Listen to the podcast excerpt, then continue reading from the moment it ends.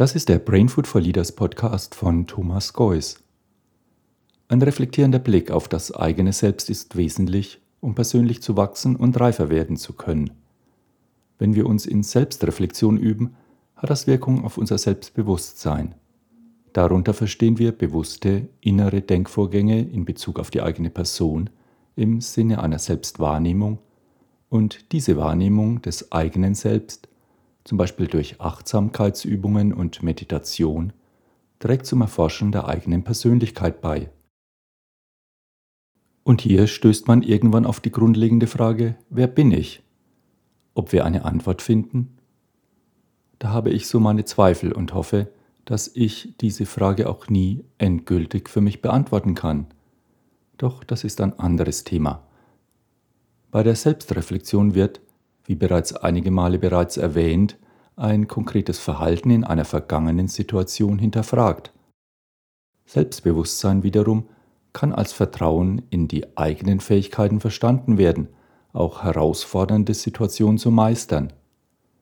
Ein gesundes Maß an Selbstbewusstsein ermöglicht uns, zuversichtlich in die Zukunft zu blicken.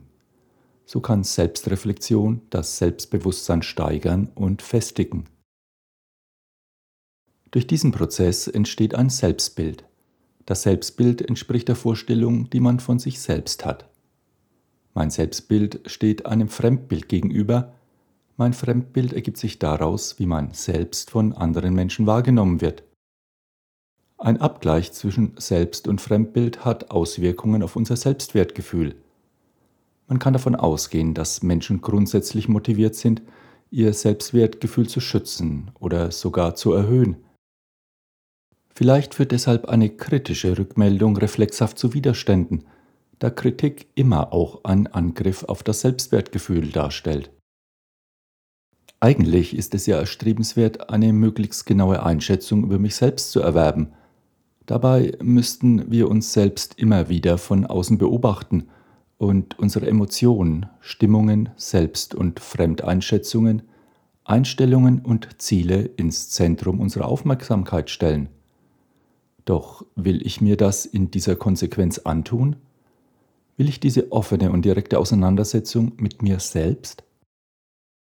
Eine zentrale Kompetenz ist dabei die Beschreibung und Analyse des eigenen Erlebens und Verhaltens durch die Wahrnehmung und Beobachtung des eigenen Inneren. Dieser Prozess führt zur Selbsterkenntnis. Warum habe ich eine bestimmte Entscheidung getroffen?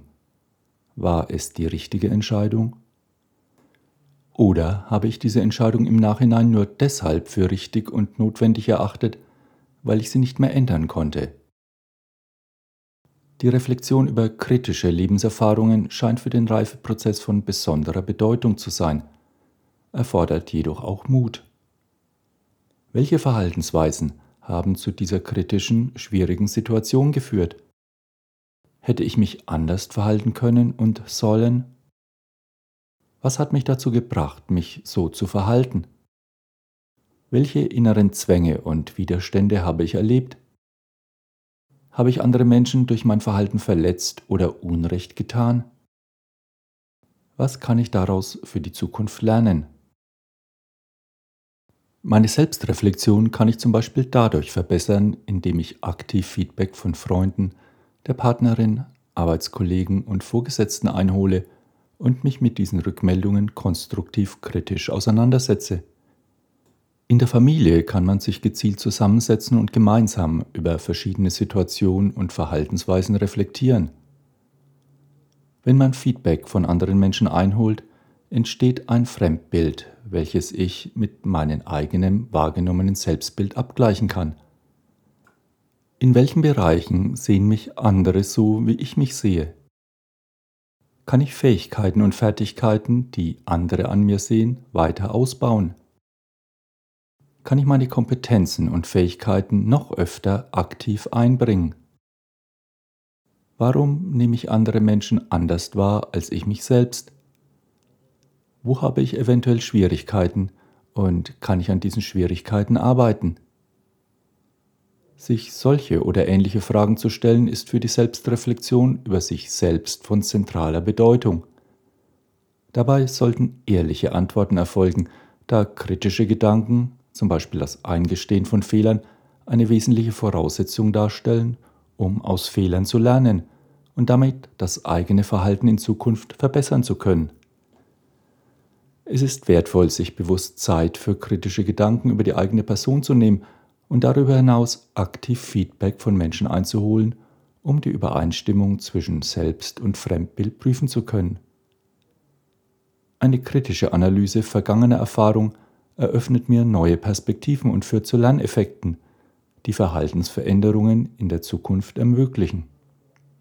Auf diese Weise kann Selbstreflexion meine persönliche Reifung, Selbstachtung und eine innere Harmonie fördern. Neben dem Reflexionsprozess selbst ist vor allem die Frage, was lerne ich daraus, relevant, also der Umgang mit den gemachten Erfahrungen und mit den neuen Erkenntnissen. Zunächst einmal, ein Ereignis ist nicht die Erfahrung.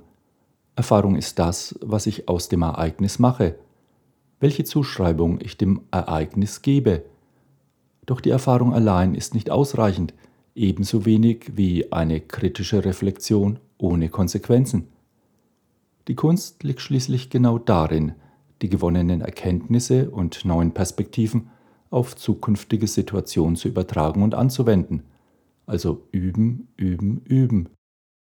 Erst dadurch ergibt sich die Möglichkeit, sich stets weiterzuentwickeln und persönliches Wachstum zu erreichen. Dieser Prozess ermöglicht mir vielleicht mein eigenes Leben zu leben und nicht das Leben, das andere von mir erwarten. Doch das heißt auch, dass ich die Verantwortung für mein Tun und Lassen selbst trage. Für die Konsequenzen meines Handelns verantwortlich zu sein, gibt mir Freiheit. Ich habe es selbst in der Hand. Um frei zu sein, muss ich mich selbst kennenlernen wollen. Wenn ich die Auseinandersetzung mit mir selbst suche, und nicht ständig vor mir fliehe oder mir aus dem Weg gehe, wenn ich mich mit meinem Selbst auseinandersetze, wenn ich vertraut werde mit mir, wenn ich lerne, meine Aggression, Fragen, Sorgen und Ängste zu akzeptieren und auszuhalten, dann brauche ich nicht mehr vor mir zu fliehen, dann werde ich innerlich frei sein. Wer innerlich frei ist, kann handeln, als freier Mensch seiner selbst.